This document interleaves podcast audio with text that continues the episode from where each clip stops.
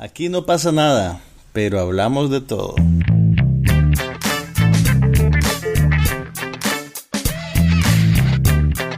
Un podcast sobre cine, TV, tecnología y todo lo demás.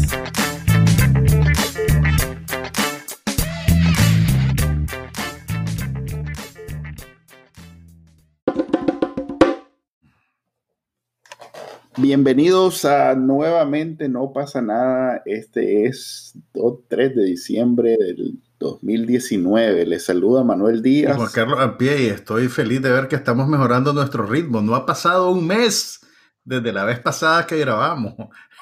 Algún día vamos a volver a la, a la emisión semanal. Tal vez en el 2021. Ojalá en Nicaragua ya en vivo los dos. Entonces, Manuelito entremos en materia, hombre. Este, ¿Estás emocionado porque viste Dolomite? Pues? Vi Dolomite y no solo vi Dolomite, eh, o sea, vi la original antes de ver la película de, de Eddie Murphy. Este, para, para, ¿Por qué para tener un poquito de contexto, para entender bien qué es lo que estoy viendo. Y realmente Dolomite dentro del, del género de Black Exploitation es incluso un es un animal raro, porque realmente, eh, te, voy a decir por qué. Eh, a pesar del, del, caché que tiene el Black Exploitation y todo eso, realmente es una mezcla de, cine popular negro, pero también que de alguna manera eh, los productos más conocidos del género fueron realmente producciones de estudio. Los estudios de Hollywood, oportunistamente o inteligentemente, como vos lo querrás decir, eh, vieron que había un público en las zonas urbanas principalmente para eh, películas que apelaran a la sensibilidad del público negro. Entonces se montaron en el tren y por ejemplo... Todo eso está explicado en la película de My Name is Dog. Sí, de alguna manera está dicho. Eh, que es el regreso, hay que decirlo, de la, del actor de cine de nuestra generación más grande que hemos conocido. Robert De Niro. Eddie Murphy en algún momento era intocable en, términos eh, dicho, por yo, cierto, yo, diría que es un comediante de consecuencia, pero no, no sé si llegaría hasta decir que es el actor de cine más importante de nuestra generación, pero vos dale, vos dale.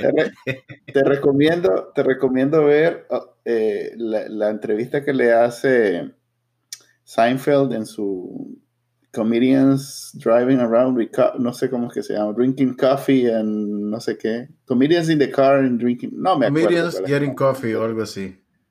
Sí, eh, le hace una entrevista eh, y da algunos datos que normalmente pues Seinfeld no necesariamente está muy, este, no es un, no es un historiador del cine, sí de la comedia, pero da, tira datos que en algún momento en los 80, 90, Eddie Murphy era intocable en términos de taquilla, películas, estrella de cine, o sea... No te, no te digo que no tuvo su momento. Debo decir, debo decir que en comedia. Exacto. El actor cómico más grande que ha existido en la historia del cine es sin duda Eddie Murphy por esa, eh, esa esos Charlie Chaplin, Harold Lloyd, Buster Keaton, eh, quieren hablar con vos. no tienen el impacto que tuvo Eddie Murphy. me hacía, falta oír tu hipérbole desinformada, Manuelito. Pero bueno, mira, lo que te quería decir era que realmente es bien instructivo ver el Dolomite original antes de ver la película de Eddie Murphy. No porque sea necesariamente una buena película, pero, pero sí, digamos que te le da otra capa de, significado a la sátira de la, de la, película de Murphy, que obviamente pues todo es bastante comprensible, pero, pero realmente el, producto original también es, eh, digamos... Al final de la película ponen escena, o sea, el producto original solo tiene, eh, digamos, o por lo menos yo que estoy inmerso en la cultura hip hop y que conozco el nombre Dolomite desde mucho antes de esta película, no me animo a ver la película original. ¿De verdad? Yo Claro que Yo creería que tendrías curiosidad por verla,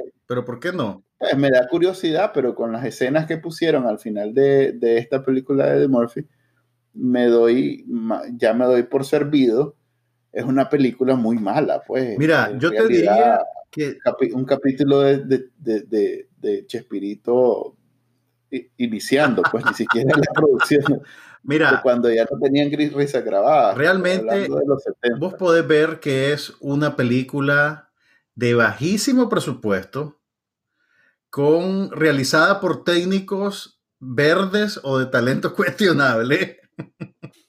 ok, no es una buena película y tampoco es, digamos, el exponente más puro del Black Exploitation. Sin embargo, es que no era la intención. no, lo que te quiero decir es que ahorita, o sea, para mí verla ahora, no la veo simplemente como una mala película. La veo casi como un documento histórico. original. Sí. Es un documento ok. histórico de un momento y además de un, de un comediante que realmente te digo, te soy honesto, yo no conocía. Yo no conocía a este señor Rudy Ray Moore, que la película de Eddie Murphy, la verdad, lo trata muy bien y te dimensiona un poquito eh, cuál es la clave de su talento y cómo él, digamos, rescata cierta tradición oral, eh, la reempaqueta dentro de la, la imaginería urbana y, el, y el mito del pimp y esas cosas, y la sirve creando un personaje eminentemente original en la cultura popular. Y, y eso me pareció bien interesante, o sea, más allá de que uno puede ver películas malas para, para burlarse de la ineptitud de la gente o para decir, ve, era la verga, ve, que no sé qué, que no sé cuánto.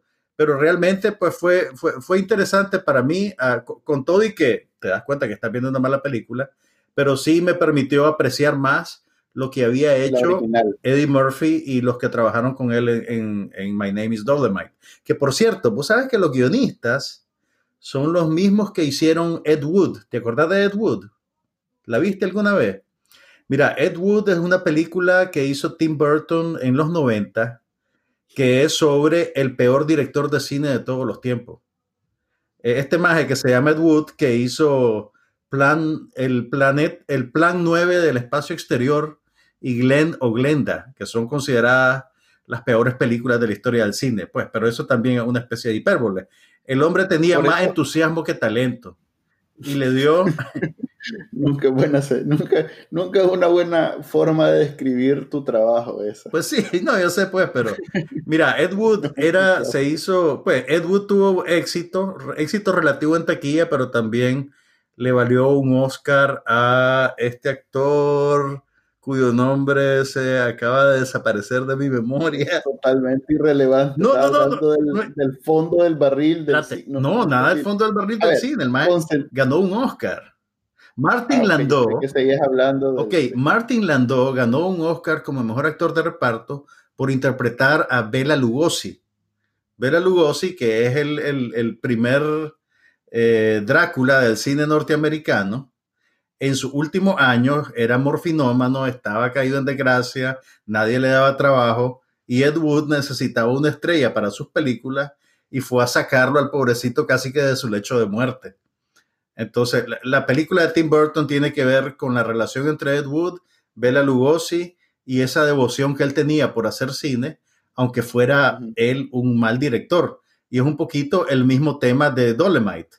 En Dolemite tenés un montón de gente que se une para hacer una película sin necesariamente tener las habilidades técnicas para hacerlo. Sin embargo, lo que ellos consiguen en términos de representación y de conectar con su audiencia compensa por cualquier, digamos, deficiencia que tuvieran en términos eh, técnicos, pues. Pero, pero la, la película es muy buena, a mí me gustó mucho.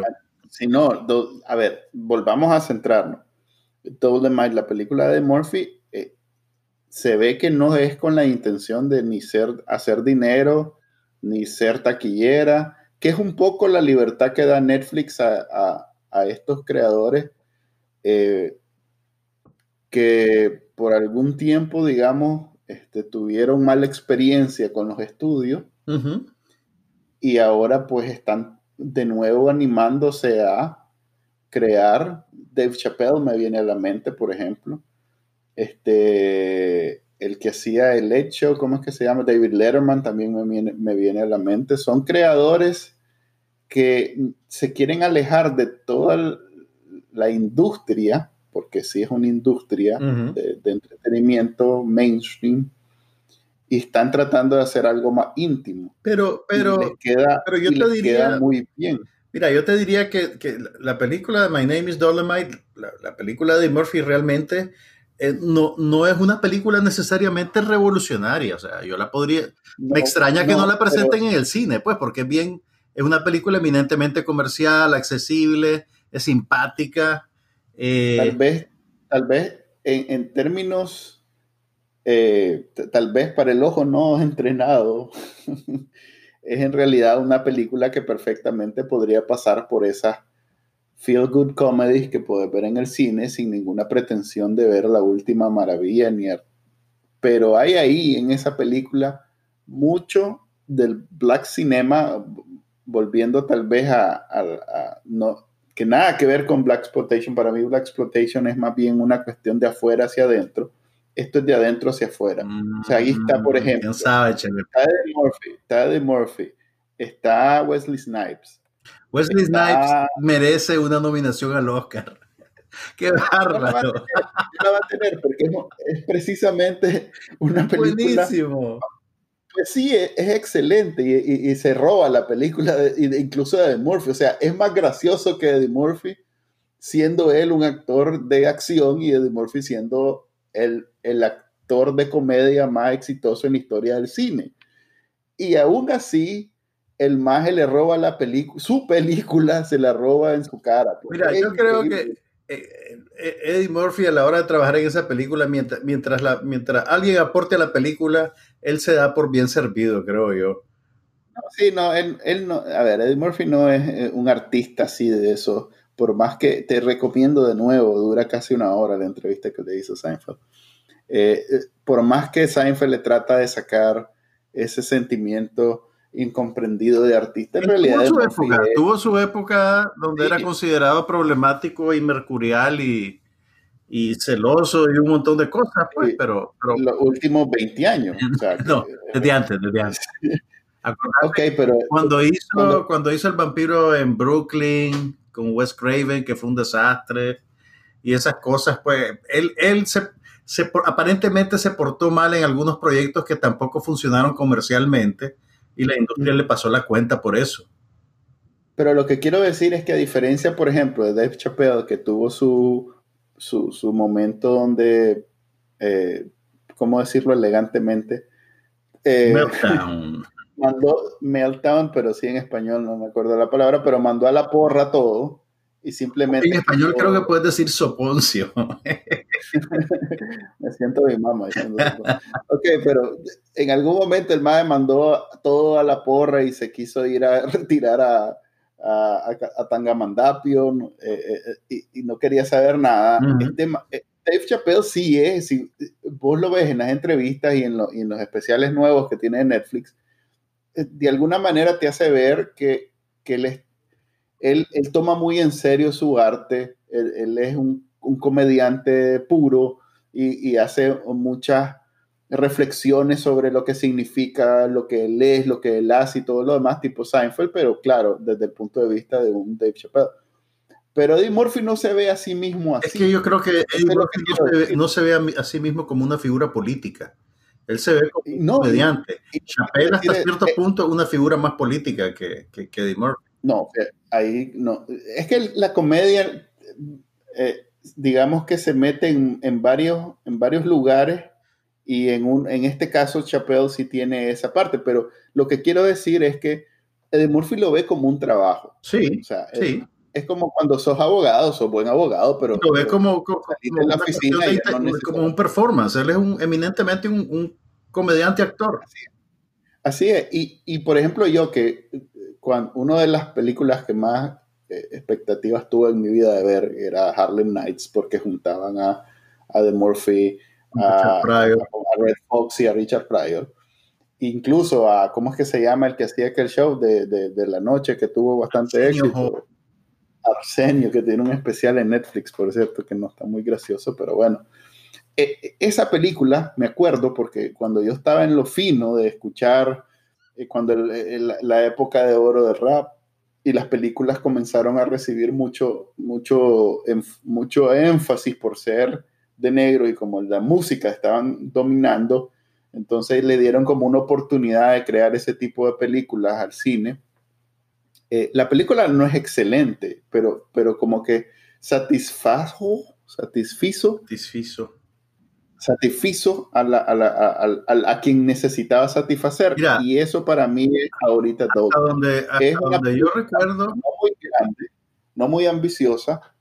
eh, incluso no la veo como que es el proyecto eh, de, de Murphy de la vida, pero sí es una película que como tiene a toda esta serie de actores y, y es de ese personaje que está tan bien incrustado en, en la cultura que no es, de nuevo, el mismo hombre con costo sabe escribir, pues no es un alguien, digamos, no es alguien... te referís este, al, personaje que él interpreta. A, correcto. se llama, Entonces, espérate, espérate, digamos bien el nombre del hombre. A Rudy Ray Moore. Eh, tiene un apodo, no me acuerdo. Dolemite. Pero lo que, lo que, no, no, tiene un apodo. pero lo que Pero lo que, era que Harlem Nights, vos sabes que, si mal no recuerdo, Harlem Nights fue un fracaso de taquilla grande y fue como el primer clavo en, en la primera caída en desgracia que tuvo Eddie Murphy. Con el tiempo la película ha sido más o menos reevaluada, pues, y se considera que no es tan mala. Yo no llegué a verla, la verdad. Pero sí vi el vampiro. bueno, lo- como te digo, eh, el problema es que Eddie Murphy trascendió en algún momento y era el actor de comedia y todo lo que hacía era oro y entonces juntarlo con esos dos que son legendarios, que tal vez no trascendieron tanto como él, y eso que No, Richard Pryor pues, sí, tuvo, tuvo películas. Richard Pryor en los con- 70 y a principios de los 80 era cuatro veces lo que era Eddie Murphy. Lo que pasa es que nosotros De nuevo. no vivimos eso. Sí, no, sí. Aunque me arrugué la Ok. cara, Richard Pryor Ok, ok. era muy... Voy a tener que ir a sacar, y anda a sacar la, la, la taquilla de las películas. eh, no te estoy hablando, comedia, no te estoy hablando de dinero, te estoy hablando de impacto en la cultura. el impacto de la cultura de, eh, poli- ¿cómo se llama? Solo me dije plata, qué horror.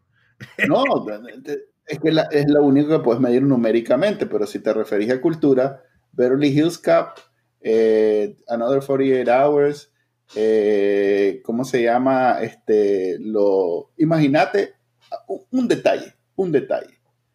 Cuando el hombrecito este, el, el- el- el ca- el canciller que, que supuestamente tenía algo en la cabeza de, de- de Daniel Ortega, ¿El qué? el canciller Baldrak Janske, que supuestamente tenía algo en la cabeza y vino y, y- y- y se, y se limpió con, con, con- no, no quiero decir la vulgaridad, pero bueno, desbarató todo, toda la dignidad que tenía haciendo la payasada en la OEA y en la ONU. Y, y- y alguien lo relacionó con ese personaje de, de, de- de Eddie Murphy Ajá.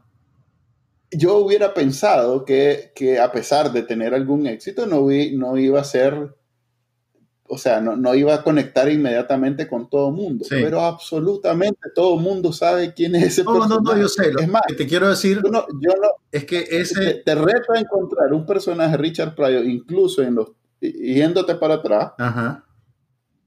que tenga ese nivel de, de, de exposición. Lo que pasa y es que una, es una cuestión generacional, hombre. El, el- el superlativo que le estás dando a Murphy es antihistórico, porque realmente vos y yo ahorita no podemos medir y compararlo, porque no vivimos la época de Pryor de primera mano. Y, y fíjate que casualmente en la película de My Name is Dolemite se retrata bien cómo funciona, cómo funcionaba la comedia en esa época y cómo los discos, los LPs, eran, digamos, el, el- el canal de salida para ese tipo de, de interpretación y de performance y de estrellato. Eh, Pryor fue muy importante en esa época a través de esa vía. ¿Me entendés lo que te digo? Y el, profe- Sí, el y profesor lo que Chiflado era estoy diciendo yo. Jerry Lewis en los 60. Entonces, pues, eh, lo que pasa es que estamos hablando de dos cosas distintas. Vos me estás hablando de los 80 y estás borrando todo lo que pasó antes. No, Yo estoy no lo estoy borrando. Simplemente estoy diciendo importante o más importante que Eddie Murphy, pero que simplemente por barreras culturales no lo experimentamos de esa manera.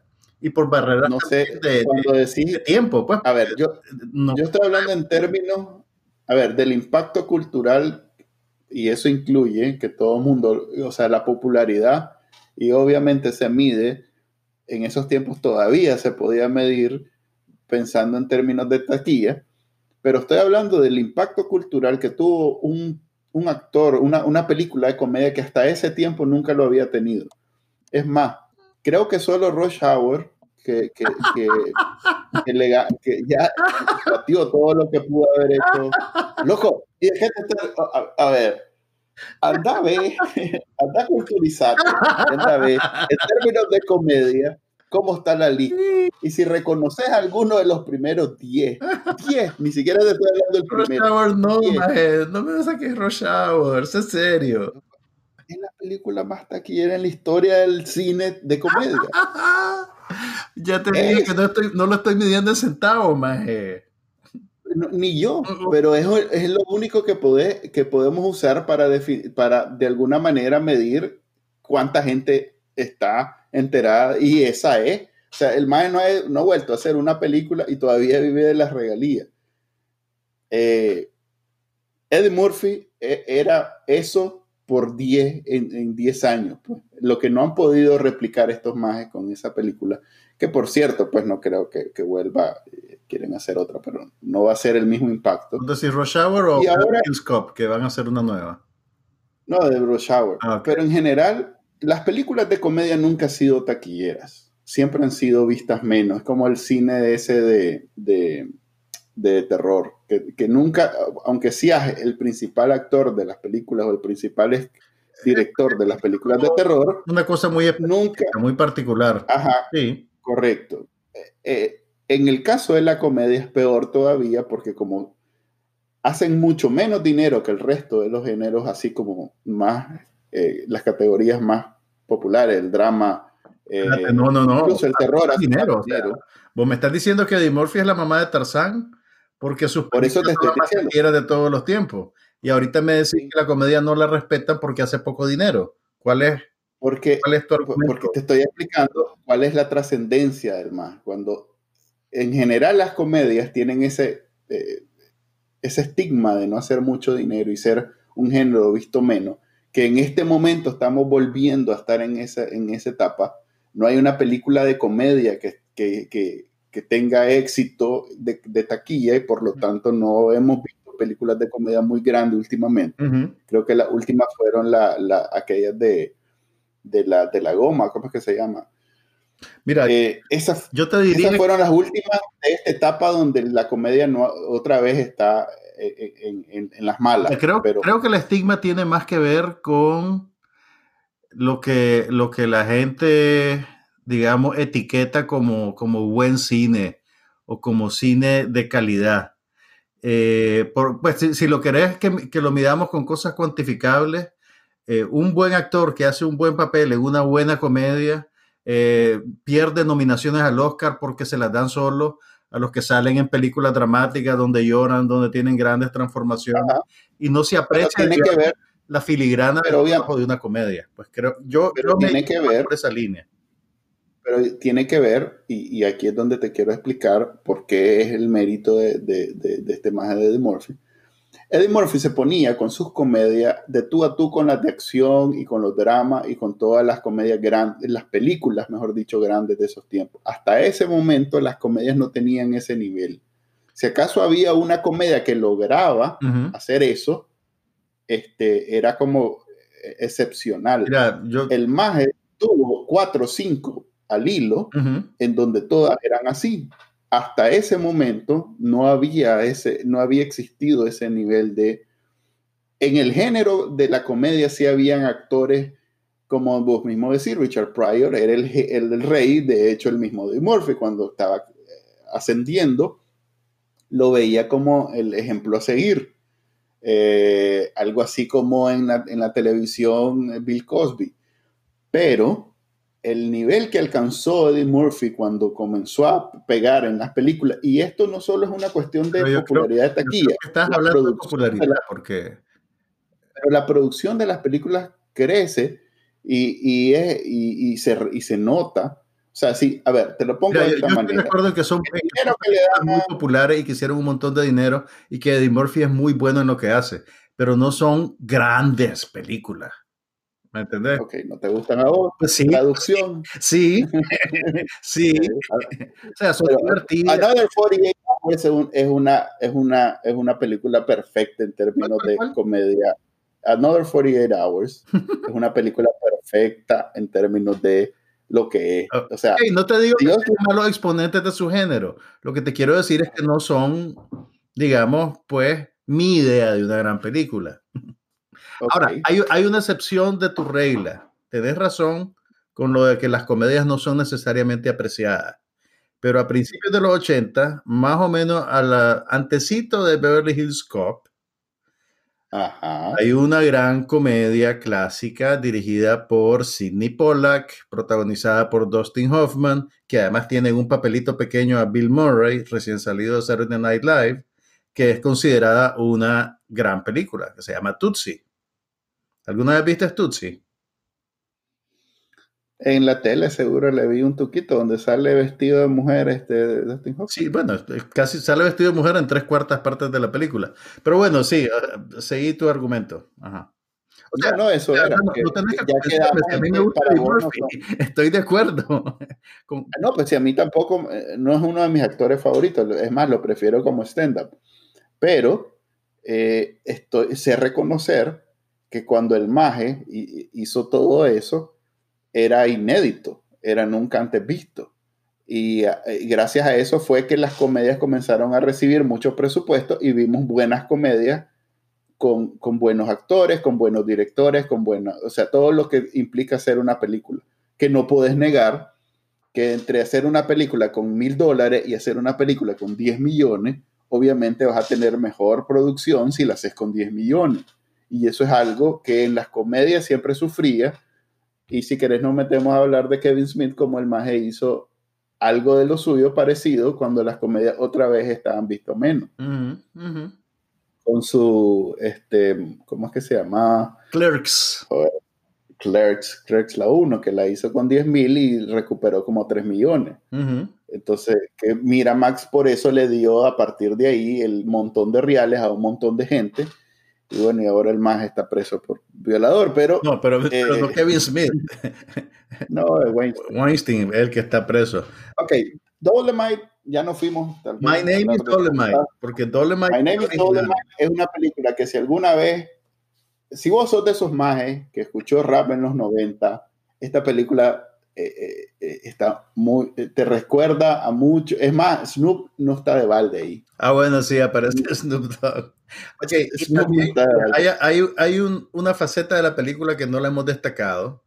Y yo te diría que es una película muy sabia a la hora de retratar la producción de bajo presupuesto. Sí, eh, en realidad que Cualquier persona que ha trabajado en audiovisual con bajo presupuesto va a ver esa película y se va a sentir identificado, va a decir, sí, yo sé qué es eso, yo sé de qué están hablando. eh, es una película, a ver, yo diría que es compartido para eh, esa gente que, que sabe quién es Dolemite o que ha escuchado hablar de Dolemite y también para em, producción así independiente con los dientes que trata de hacer una que tiene el sueño de hacer una película y la hace Hace a que huevo. cree en el proyecto aunque, Tal vez no buena, sabes pero la hace. no sirve, que ya sabes que no, pero vos tenés el sueño, como decimos, tenés más entusiasmo que talento y ese es un buen... Pero mira, hay, hay, algo bonito en la película y, y- y tiene que ver con, con un poquito con la, con, la, con la semilla del éxito del Black Exploitation y de esos cines que atienden a públicos que no son, digamos, el estándar blanco anglosajón y tiene que ver con, con, la, con lo fuerte que es el sentirse reflejado en la pantalla. Si vos te acordás, hay, Mm. hay una escena en la que la, la- la actriz, que es su mejor amiga, le dice, sentí que por primera vez estaba viendo en la pantalla a alguien como yo. Y realmente eso es, digamos, eh, eh, una fuente de poder bien grande en, en- en- toda la producción emergente de bajo presupuesto que tiene que ver con representar a gente que suele estar marginada de la pantalla. Y el poder de esa identificación hace que vos perdones cualquier cosa. O sea, no, no- no importa si, si la cámara estaba desenfocada, eh, si el sonido no funciona, si los actores son malos, al, al, al ver, digamos, a alguien parecido a vos en la pantalla, eh, el, hay, hay, una conexión emocional bien fuerte, pues, y eso, eso está... Eso, eso lo, refleja, lo refleja, para mí, precisamente, si lo tuviera que explicar mejor, ya que llevo media hora tratándolo de explicar y no pude, eh, ese sentimiento que ellos tratan de rescatar con la, con la Dolomite original, que produjo a la gente con la Dolomite original, a mí me produce esta. ¿Ya? No te entiendo. O sea, eso de verte, en la, eso de verse, eh, lo que acabas de decir, eso de verte en, en, en, el cine este, reflejado, eh, cuando no necesariamente eran, eh, no había mucha producción y no era necesariamente para vos las películas que se hacían.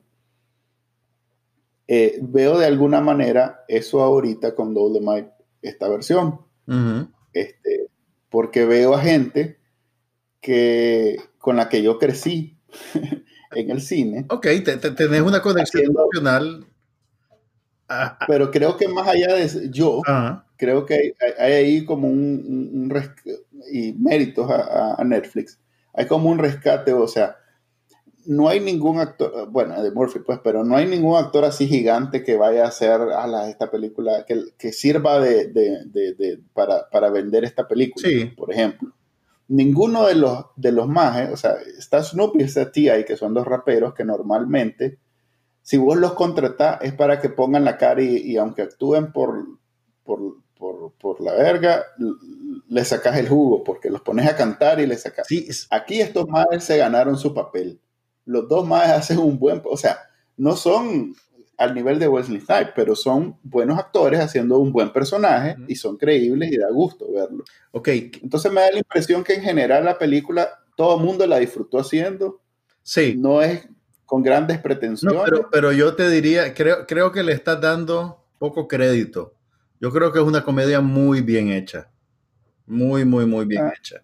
Tal vez por eso. Y, y además, y aquí vengo yo a, a, defender a Snoop Dogg de la manera en que vos lo estás desestimando.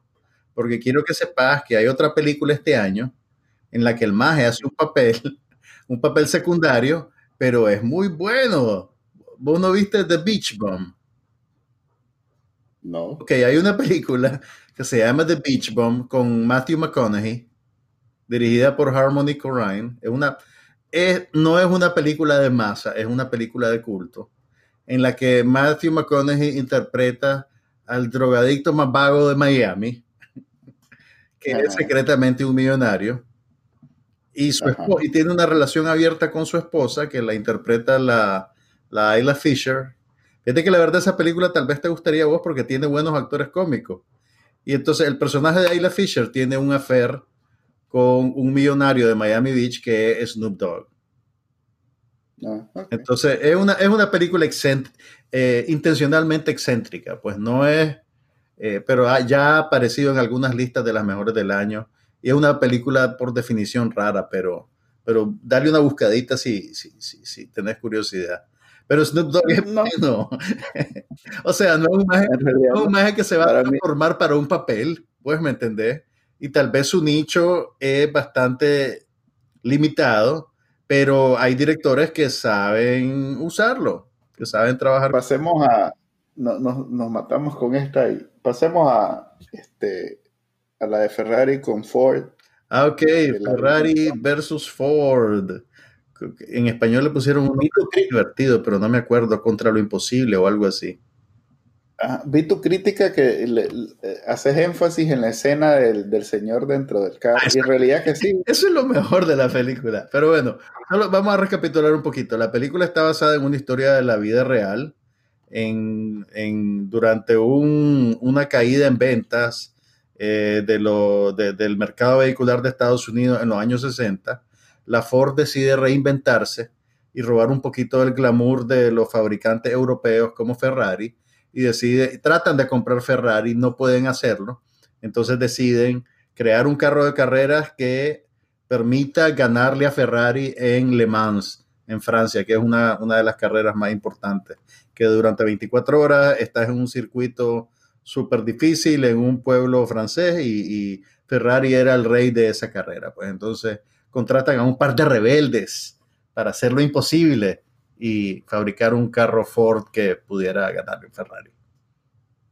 ¿La viste en el cine?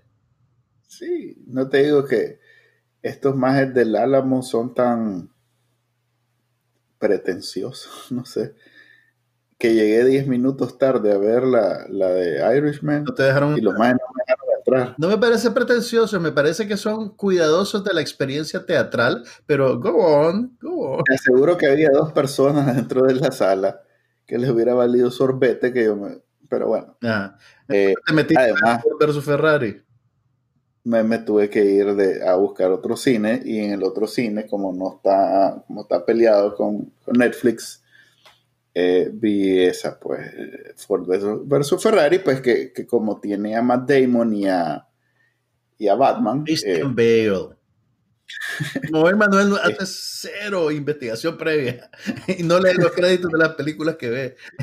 No, además que con esta condición que no me acuerdo de ningún nombre, entonces prefiero hacer la referencia, pero todo el mundo sabe. Ahora, pues, ahorita ya, ya me imaginé una película completamente diferente si Christian Bale hubiera llegado disfrazado de Batman. Pues, pero... Ok, eh, no sé, fíjate que no no siento, no, pues no es mala, no es una película aburrida, eh, una película que te entretiene. creo yo. Sí, no, no es una película, eh, no sé, Matt Damon se ha especializado en hacer esas películas que ni te acordas de ellas, pero tampoco son malas que, no...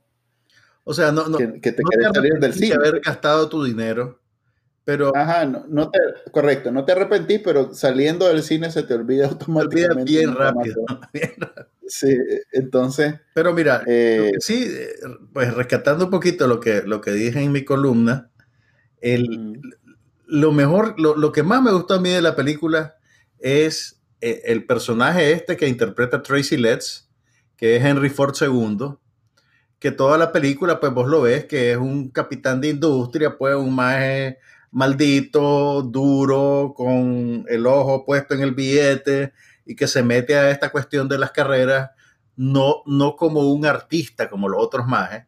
El personaje de Matt Damon y el de Christian Bale eh, tienen alma de artista y lo hacen porque aman los carros y aman la velocidad. Eso es un poquito el, feeling de la película. Los villanos de la película son los ejecutivos, que por tratar de maximizar su venta y toda la cosa, están tratando de poner barreras a los artistas genuinos, ¿verdad? Entonces, este más es Tracy Letts, que por cierto, es un dramaturgo muy estimado en Estados Unidos, además de ser actor. Este maje interpreta a este alto ejecutivo, ¿verdad? Como un atorrante, como un pesado, pero hay una escena en la película que es la mejor, de las mejores escenas del año, creo yo, en, el que en la que Matt ¿verdad? Ya les meten una, un, otro obstáculo, digamos, le quieren decir que Christian Bale, que es el, corredor de carreras y el supermecánico y el que debe comandar el vehículo, le dicen, mira, ese maje no va a correr porque es la verga, porque es impredecible, así que él se queda y vamos a poner otro piloto. Entonces Matt Damon, para enseñarle a Henry Ford II lo que realmente implica dominar un vehículo a esa, a esas velocidades, lo monta en el carro y lo lleva a dar una vuelta. Y entonces vos ves como al la, la, la, fachada de fortaleza del Ejecutivo, en cuestión de segundos, desaparece, lo ves completamente vulnerable, lo ves llorando, eh, y, y, al final dice, cuando se quita, cuando ya se detienen y se quita el cinturón, el maje dice una línea. Me hubiera gustado que mi padre hubiera experimentado esto. Y, y ahí lo ves completamente desarmado. Ese contraste a mí me pareció eh, eh, eh, lo, más memorable de toda la película. Pues a mí esa escena me gustó. Y si vos ves el trailer de la película, la, utilizan, utilizan un fragmentito solo por efecto cómico. Pero ya cuando ves la escena, cómo juega dentro de la película, yo creo que el, el, el, el, actor esto se roba pues la película. Yo te diría... Eso es porque en las películas el, departamento de marketing y el departamento de producción... o sea, yo sé, yo sé, o sea, no, no lo veo como una tradición del contenido, solo, solo quiero pararlo pues. Totalmente desconectado y tienen el mismo presupuesto los dos. Claro, no, y, y, la verdad pues para, para tener el efecto, de nada hubiera servido que pusieran eso en el trailer pues realmente. Eh, solo me parece Para interesante la comparación, pues, de cómo, además, pues lo tenés, que, lo tenés que experimentar en la película para tener el efecto completo, pues.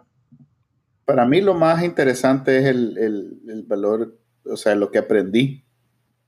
¿Qué aprendí? Fue como un pequeño curso de, de mecánica. cómo funciona eh, no, que cómo funcionan las carreras, este, cuál es la diferencia entre Le Mans y, ah, sí. y Daytona. Eso es sí cómo Ford este, tuvo esa experiencia, cómo Ferrari, uno, uno habla de Ferrari, Lamborghini, Porsche como equivalentes, pero en realidad no son equivalentes y eso es algo que me quedó. Pues. Y algo que yo no sabía también es que eh, vos podés ser el rey de las carreras y tu compañía está quebrada, porque Ferrari está quebrado.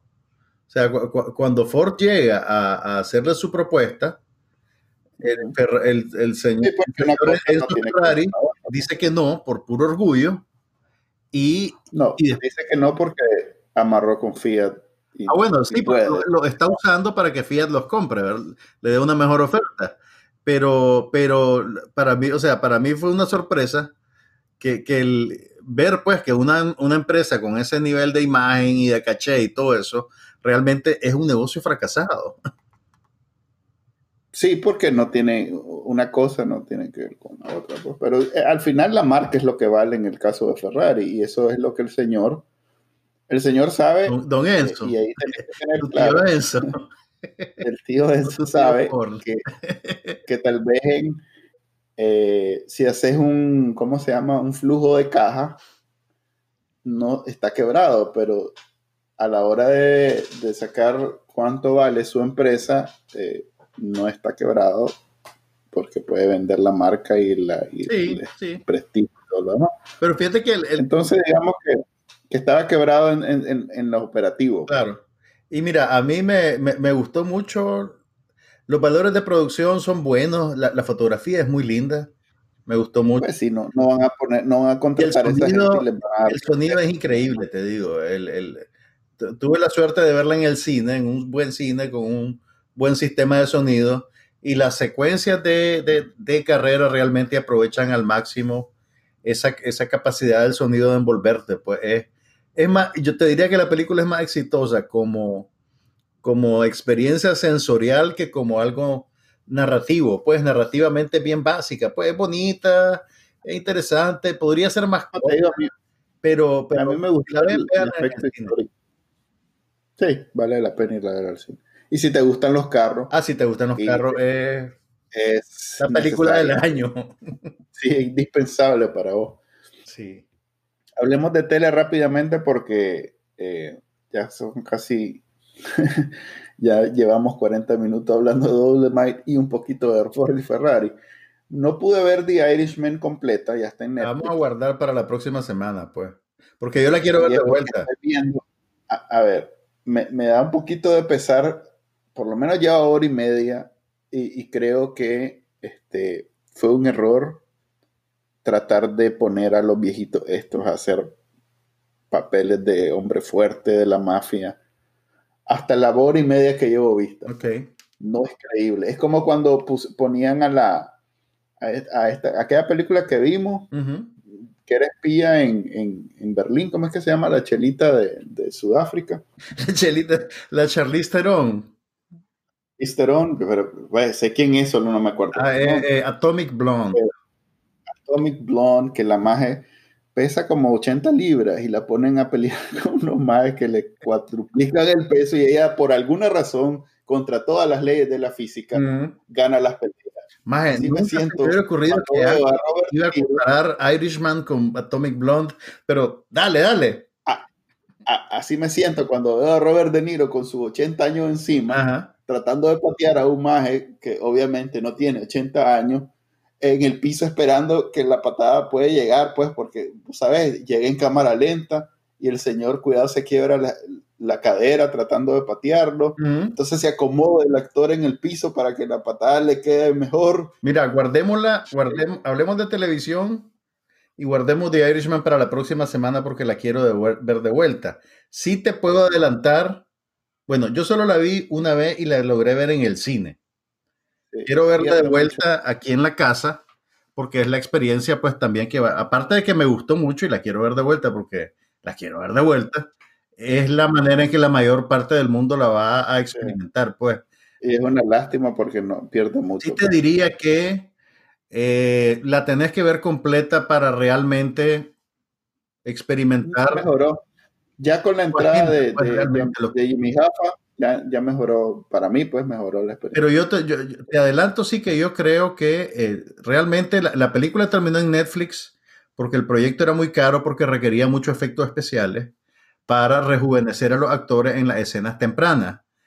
Eh, el, y yo, o sea, yo entiendo las limitaciones de la tecnología, pero también creo que parte del de el golpe emocional de la película tiene que ver con que acompañé a los mismos personajes, a los mismos actores en esas diferentes etapas y sería muy difícil duplicar ese efecto utilizando actores más jóvenes que, en algún nivel no son necesariamente ellos.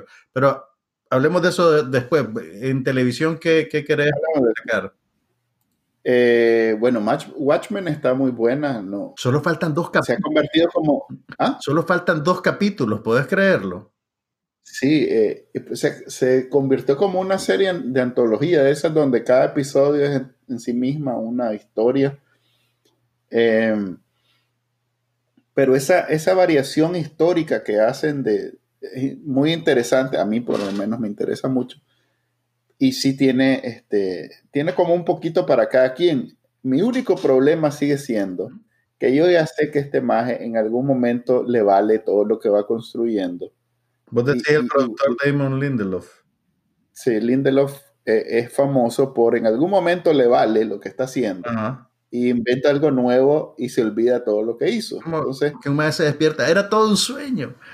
no, no, ojalá, ojalá. Simplemente es como que, que, estás viendo dos, series diferentes. Un capítulo pasa una cosa y vos le das mucha importancia y en el siguiente capítulo no se me, o, mejor dicho, en el resto de la serie no se vuelve a mencionar nada sobre eso es muy común este, en sus series ese, ese tipo de cosas, entonces la estoy, pues, siempre que me emociono viendo del final, pues, estás con resquemor. Ojalá, ojalá no, no haga otra de esas. Mira, los últimos capítulos, pues los capítulos que han pasado desde que la última vez que platicamos han sido unas cosas increíbles, loco. está, muy buena en realidad. De, manufactura, pues, y de lo que quiere hacer narrativamente. Es, interesantísimo. Y, y, puedo ver cómo la serie funciona para la gente que no conoce el cómic, pero te diría que tiene una capita extra de placer para los que conocen el cómic. Y digo el cómic cómic, pues no, no la película de Zack Snyder, el, el libro original. Me gusta mucho eh, los o sea, los personajes es, es, para mí lo más, ahí sí que, por eso no estoy tan con tanto miedo, porque independientemente de cómo va la trama, los personajes están cada vez más interesantes. Pues. Puedes perfectamente ponerles un, un, con todo lo que he construido de cada uno, puedes ponerle un malo de la semana y aún así se sostiene con solo estar pendiente de lo que va a pasar nuevo en la vida de cada quien. Eh, la, señora es, espectacular. La personaje. Me gustaría solo ver una serie de ella. Pues. es buenísima. Mira, yo, yo creo, pues la verdad yo hasta ahora he, estado inmune a la, a la serie de Lindelof, pero creo que esa misma naturaleza casi que episódica y autocontenida de los capítulos que hemos visto hasta ahora, la hace a prueba de lo que vaya a pasar en el final. O sea, los próximos dos capítulos pueden ser barras de ajuste. Y eso no le va a quitar el poder al episodio en el que Ángela se toma las, pastillas de memoria del abuelo y revive la vida del abuelo. El final. o, el, capítulo de el capítulo centrado en, el hombre espejo, como le dice la madre. el Team Blake. Sí, no, eso, son, son buenísimos, o sea, es, o sea, es, de, las de las mejores cosas que he visto en el año. Por más que me pongo a pensar, este, este, pues, fíjate que lo único que no me gusta tanto es el de Ozymandias, el Jeremy Irons, que, que, en realidad es un excelente actor y tenía muchas eh, expectativas, pero decir. Sí, correcto, Ozymandias. No, no tengo tenía muchas expectativas y hasta ahora no siento que Mira, lo, que pasa es que todo el, hilo narrativo de Osimandias lo han mantenido bastante separado del resto de la serie. Hasta ah, puede estar, mira, puede estar pasando en otra dimensión, en otro planeta, en otro tiempo. y puede que nunca se conecte con lo que estamos viendo. Sí, sí, yo lo vi con otro tiempo, porque para mí la estatua que tienen ahí es él. Sí, no, es él, es él. Por eso, ya él, pero él, él de reconocido pues, como él.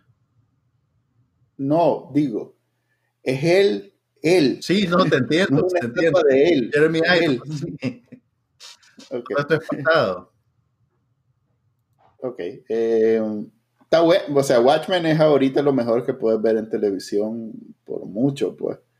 Bueno, eh, no, por mucho no. Si te gusta eh, el drama ese eh, que tiene que ver con medios, que a mí me gusta mucho, The Morning Show es... Ah, The Morning, seguís con The Morning Show, pero no es mejor que Watchmen, no puede ser mejor que Watchmen. No, no porque son dos cosas diferentes, pero estoy dispuesto a otorgarle lugar después de Newsroom. Vaya. para mí, eso, es, eso, es, eso es como que te hicieron rendir el rey, maje. no, como digo, después de... Eh, está muy buena. Eh, se, la, se, las recomiendo. Si, si, si, alguna vez han tenido, eh, bueno, vos, vos, trabajas en eso, pero no pareciera. Hombre, gracias.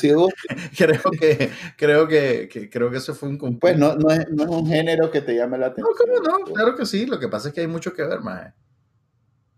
Pero esta serie está muy buena en, en, en, en dar eh, una, en contar una historia relacionada con el mundo de los medios, sobre todo contemporánea, eh, de una manera muy sofisticada, con muy buenos actores y sobre todo con la capacidad de mantenerte interesado a pesar de no moverse mucho.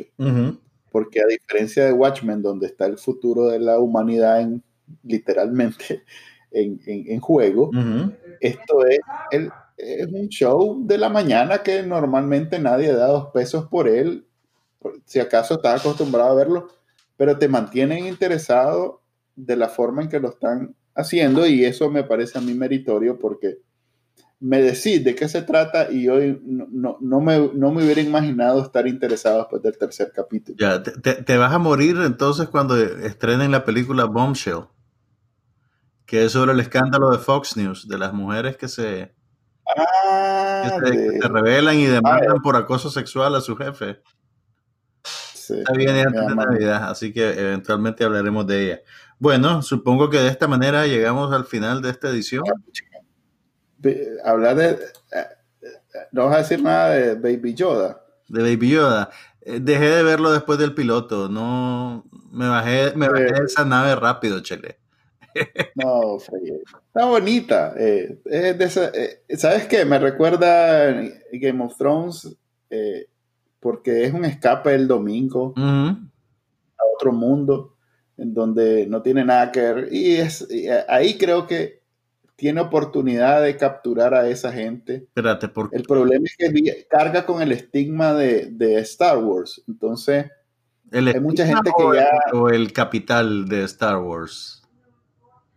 No, Carva, a ver, hay mucha gente que tuvo la oportunidad. te Hay mucha gente que tuvo la oportunidad de ser fan de Star Wars y que decidió mejor no meterse con nada de eso. Así como vos, como con, digamos, eh, Marvel y, esas cosas que no son tu onda, pues. La serie de Marvel, ¿qué decir? Ajá, las, películas de, de, Marvel que las ves porque son acontecimientos. Pero lo que quiero decir es, eh, yo que no soy fan de Star Wars, y que me le corro, pues, a estar pendiente, porque eh, eh, otra cosa a la cual estar pendiente que no me llama la atención.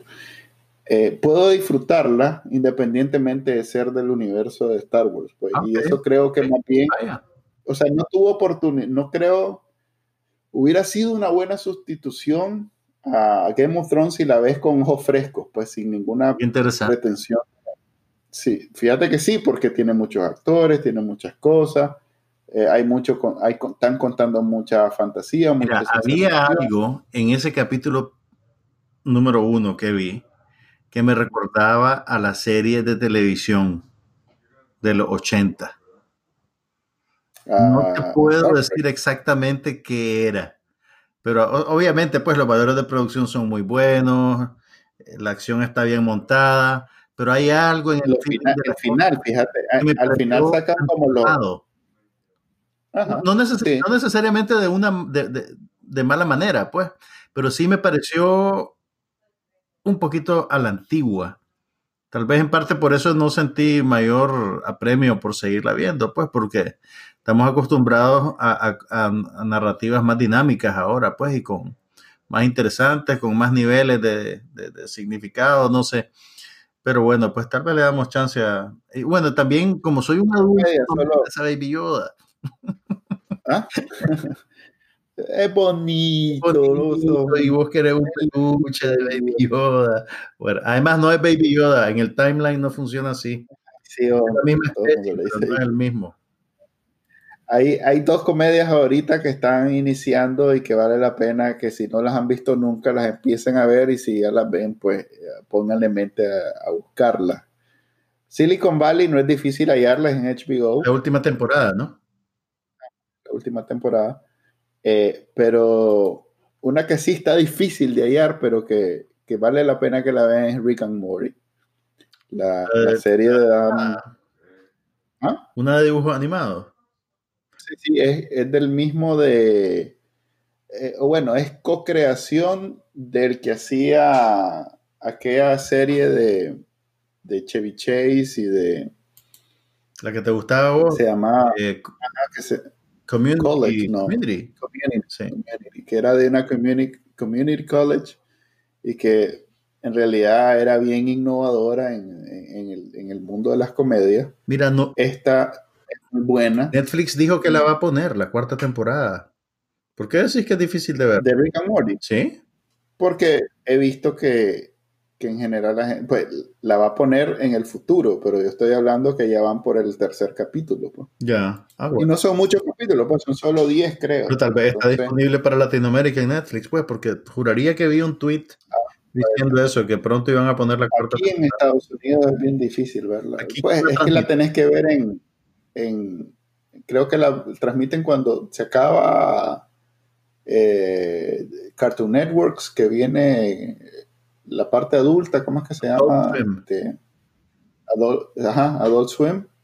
Creo que ahí la pasan en. Ah, ok, es de. Pero no, lo de cartón no pues. Ah, ok, ok. No, no lo tiene. Sí, la tenés que buscar. Pues. Ok. Pero vale la pena que. Para la lista de cosas que no he visto y que algún día tal vez veré cuando me jubile. Si alguna vez has visto Rick and Morty, tiene un capítulo de, que el maestro se convierte en pepino. Ok. Que creo que hasta él. Mira, lo que yo sé de Rick and Morty es de que una vez, creo que fue el Burger King, iba a, dar salsa de Rick and Morty, que era realmente salsa de barbacoa, con una calcomanía diferente encima. Se le acabaron y la gente hizo una manifestación en contra del Burger King y le explicaban, no, pero la salsa es lo mismo, es salsa de barbacoa. Pero, Ve, no, te, no, pero no. no, te burles que aquí el, el sándwich ese de Popeyes que... Ajá, sí, no, yo sé que... Sándwich eh, eh, he visto gente ponerse violenta cuando no encuentra el sándwich. ¿Ya lo probaste? Sí, lo probé, fíjate, y yo pensando que no lo iba a hallar y pues, con pena pregunté, mire, yo sé que ya está descontinuado porque todo el mundo lo compra, yo no sé qué. ¿Tiene por casualidad ese sándwich famoso que todo? Sí, me dice, ¿cuántos querés? No, eh, aparentemente ya va a ser un ítem permanente del menú, así que podés, ordenarlo con, con, serenidad, Manuel. Ok. Bueno, eh, creo que ya... Disculpa el pleito por... Ahora sí. El pleito por, por ¿cómo se llama? Por Don Dolemite al comienzo. Este, Al pleito, pero si los dos estábamos de acuerdo. voy a, voy a traer más, más información al respecto para que no... Creo que, creo que tu, tu enfoque antihistórico de la cultura popular está mostrando las limitaciones de tus argumentos, pero, pero dejémoslo ahí. dejémoslo ahí. Ok. Bueno, muchas gracias. Eh, por. Se despide Juan Carlos Ampie. Sí, Manuel Díaz y nos vemos la otra semana, vas a ver que sí. Adiós. Eh.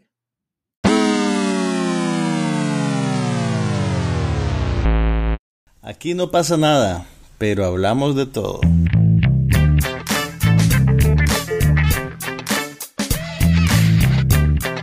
Un podcast sobre cine, TV, tecnología y todo lo demás.